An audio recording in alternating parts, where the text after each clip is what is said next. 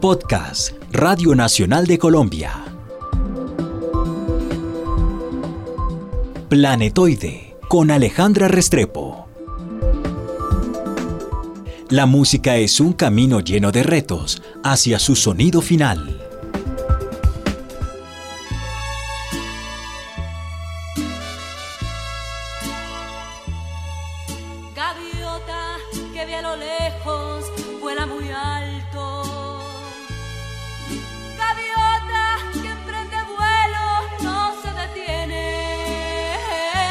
Bienvenidos nuevamente a este planetoide que intenta cada episodio encontrar el sonido actual de los músicos de nuestro país y de diferentes lugares del mundo. Hoy tenemos una invitada muy especial. Este es el mes del cine, este es el mes en el que se entregan los India Catalina y ella ha recibido varios. Hablamos de Josefina Severino. Bienvenida a Planetoide.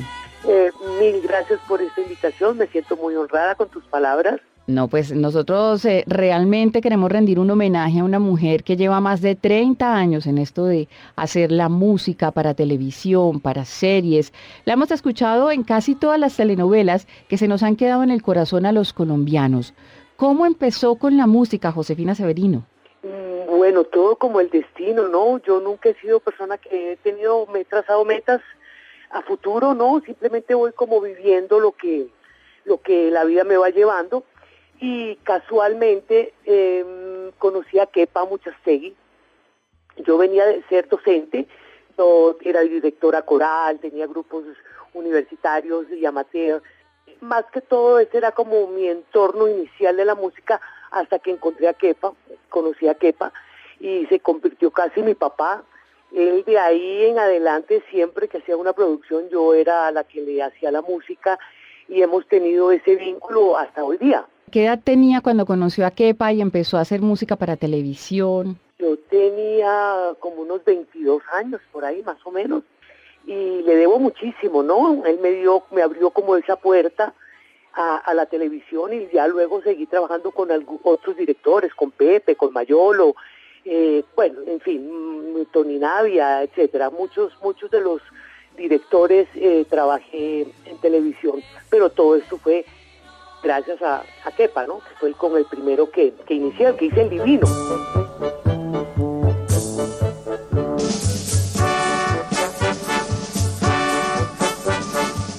¿Se acuerdan? Claro que sí. Esa fue la primera novela que hice con Kepa, con Caracol.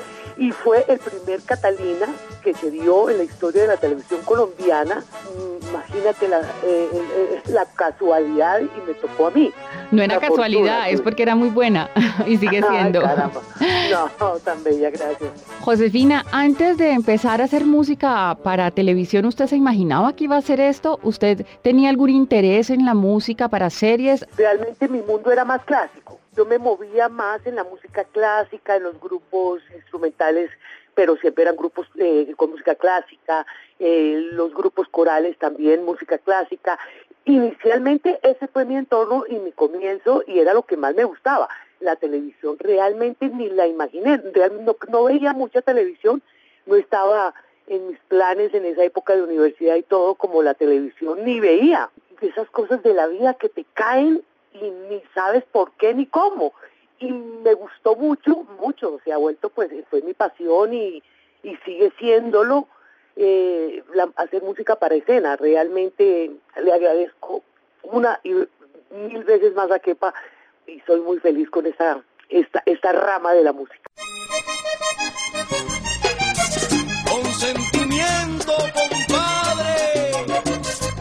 ¿Y cómo se hace la música para una telenovela? Uno no se imagina, porque además usted ha trabajado con todos los géneros, vallenato, música popular, eh, rancheras. Rancheras, eh, bambucos, música colombiana también. ¿Te acuerdas en la Casa de las Dos Palmas? Claro que sí, de todo. Es que tenemos el recuerdo de toda la música de las telenovelas más importantes de nuestro país que ha hecho usted.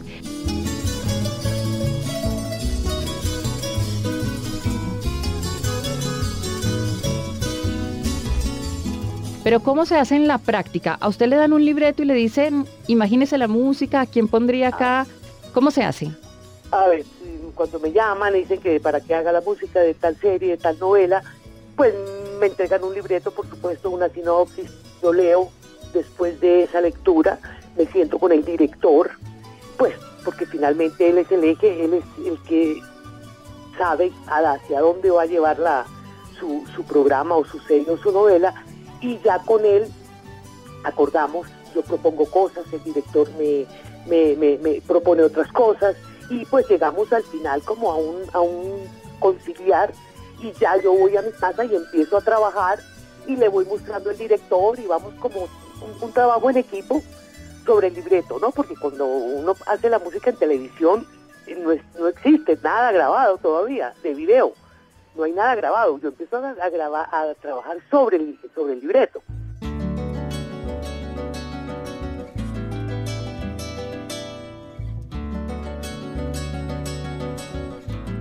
y empieza a componer música, a hacer letras, se reúne con algún letrista y entre los dos hacen música y letra. Alguna vez, alguna vez en café eh, tuve varios letristas, eh, Margarita Rosa hizo algunas letras, Carmenza Gómez, eh, la actriz muy amiga mía, también hizo unas letras, Fernando Gaitán, el libretista, también hizo unas letras para café.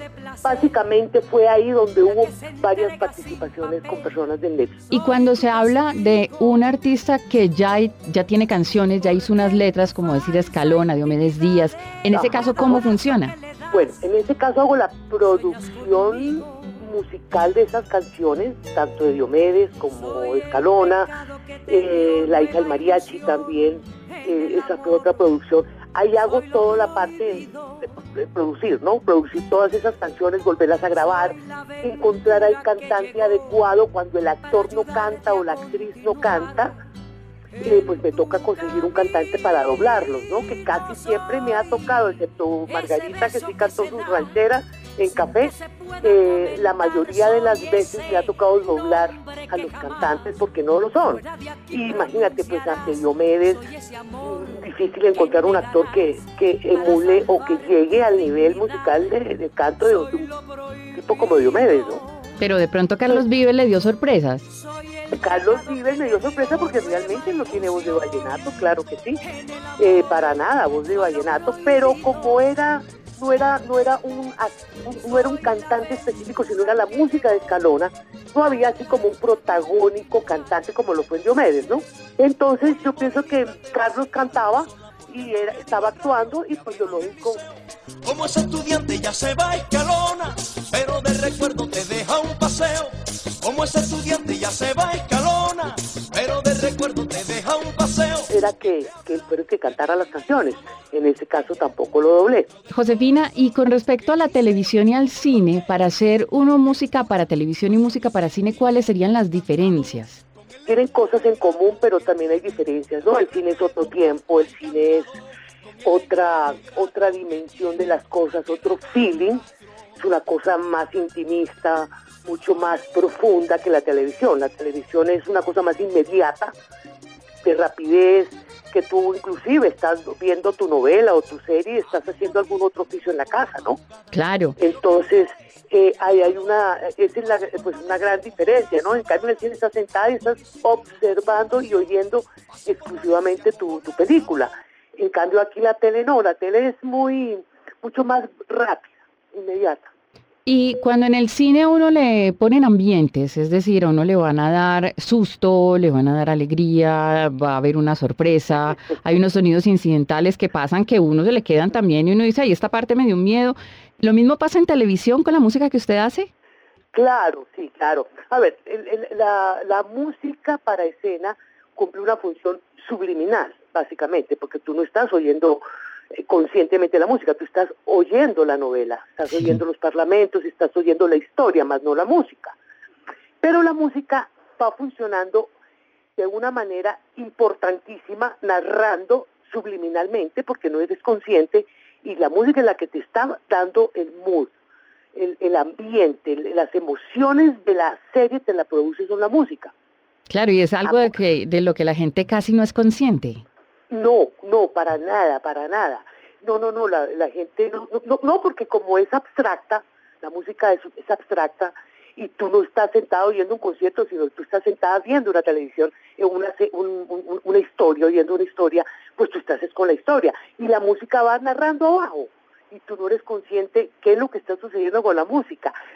Si tú supieras la diferencia que hay de una escena con música y sin música, son dos cosas absolutamente distintas. ¿no? Además, pensando en lo que me acaba de decir, que usted va haciendo la música antes de ver ninguna imagen. O sea, va, haciendo la música lo que se va imaginando y lo que la gente se va a imaginar. Con el libreto, ¿no? El libreto me va marcando situaciones. Obviamente que ya cuando el director la pone en escena hay un ligero cambio, ¿no? Porque ya es la concepción de un director. Pero, pero digamos que básicamente la vida y las historias se mueven dentro de una, sin números de emociones, ¿no? y la vida entera se mueve ahí que las de tristeza, que las de alegría, que las de suspenso, que las de expectativas, que el dolor, que la tristeza, etcétera, etcétera. Todas esas son emociones que siempre van a estar presentes en una serie, ¿no? Claro. Entonces, algo le da a uno la experiencia que ya uno más o menos sabe emocionalmente cómo se van moviendo las historias, ¿no? Bueno, y no solamente ha hecho música para novelas, sino que también ha hecho producción para boleros, para discos de artistas. ¿Cómo ha sido eso? ¿Qué le gusta más? Eh, me gusta más hacer música para escena, series, sí, mucho más. Eh, Patricia González produje un disco eh, es una cantante fascinante, fabulosa, una extraordinaria persona y sí, pasé muy contento y fue una producción muy bonita y ella, ella, ella le ha dado la vuelta al mundo con, con ese disco porque sí, realmente nos quedó bastante bonito. Soy lo prohibido, soy la aventura que llegó para ayudarte a continuar en tu camino. Soy ese beso que se da sin que se pueda comentar, soy ese nombre. Y a Lorena Urrea, también una cantante paisa extraordinaria, era un poco más joven y, se mueve más como en, en, bares, ¿no? Ella es cantante de bar, pero de primera categoría. Y bueno, los discos de Escalona, que produje dos, los discos de café, que produje dos, eh, La Caponera, produje como tres o cuatro discos de La Caponera no, varias, cuando en la última fue Diomedes, Diomedes también produjimos discos. Oye bonita, cuando me estás mirando, yo siento que mi vida cubre todo tu cuerpo. Con respecto a las mujeres en la música, Josefina, las mujeres en la música en Colombia hay muchas. Pues, ¿qué les diría usted a las mujeres que en este momento están en la música y que quieren de pronto estudiar, meterse a hacer un poco de música para escena? Tema bastante pues delicado porque ni yo misma sé, ni yo misma supe porque terminé parada acá y haciendo lo que hago. No, pues en la vida yo pienso que lo único que lo mueve uno es la pasión, la pasión por lo que hace. Totalmente apasionada con mi, con mi oficio. Lo adoro, me encanta y por eso le he entregado pues prácticamente eh, toda, toda la vida le he entregado a este oficio porque, porque me fascina. Yo pienso que lo único que yo puedo recomendarle a la ETE es tener pasión y que le guste muchísimo lo que hace. Ya lo demás viene por añadidura. Pues a Josefina Severino, muchas gracias por estar con nosotros en este planeta hoy de mucha suerte que sigue. ¿Sigue haciendo música para telenovelas, para cine de pronto? Sí, la sí hay proyectos y cosas, pero la televisión ha cambiado mucho, ¿no? Eh, sí se darán cuenta que ya la televisión ha bajado mucho las producciones, ya no hay tantas producciones como había un tiempo atrás ha ido cambiando mucho, se ha enfocado más como en realities y, y, este tipo de, series que no me interesan tanto realmente, pero se ha incrementado el teatro, si te darás cuenta que el teatro hoy día está, mm, hay muchísimas producciones teatrales hoy día en Colombia. Eh, pues hace poco hice lo de Shakespeare in Love, no sé si lo viste, que fue una, fue una obra fantástica en el Teatro Colón. Y ahorita estamos preparando una sobre Roa, el, asesino de Gaitán, que también se va a presentar en el Teatro Colón ahorita para abril, el 16 de abril se, se estrena en el Teatro Colón y estoy haciendo también la parte musical. Y me gusta, me gusta muchísimo también. Es una experiencia completamente distinta, pero muy, muy, muy enriquecedora musicalmente. Pues muchísimas gracias, Josefina, por estar con nosotros. Ah, además, feliz cumpleaños, un poquito atrasado.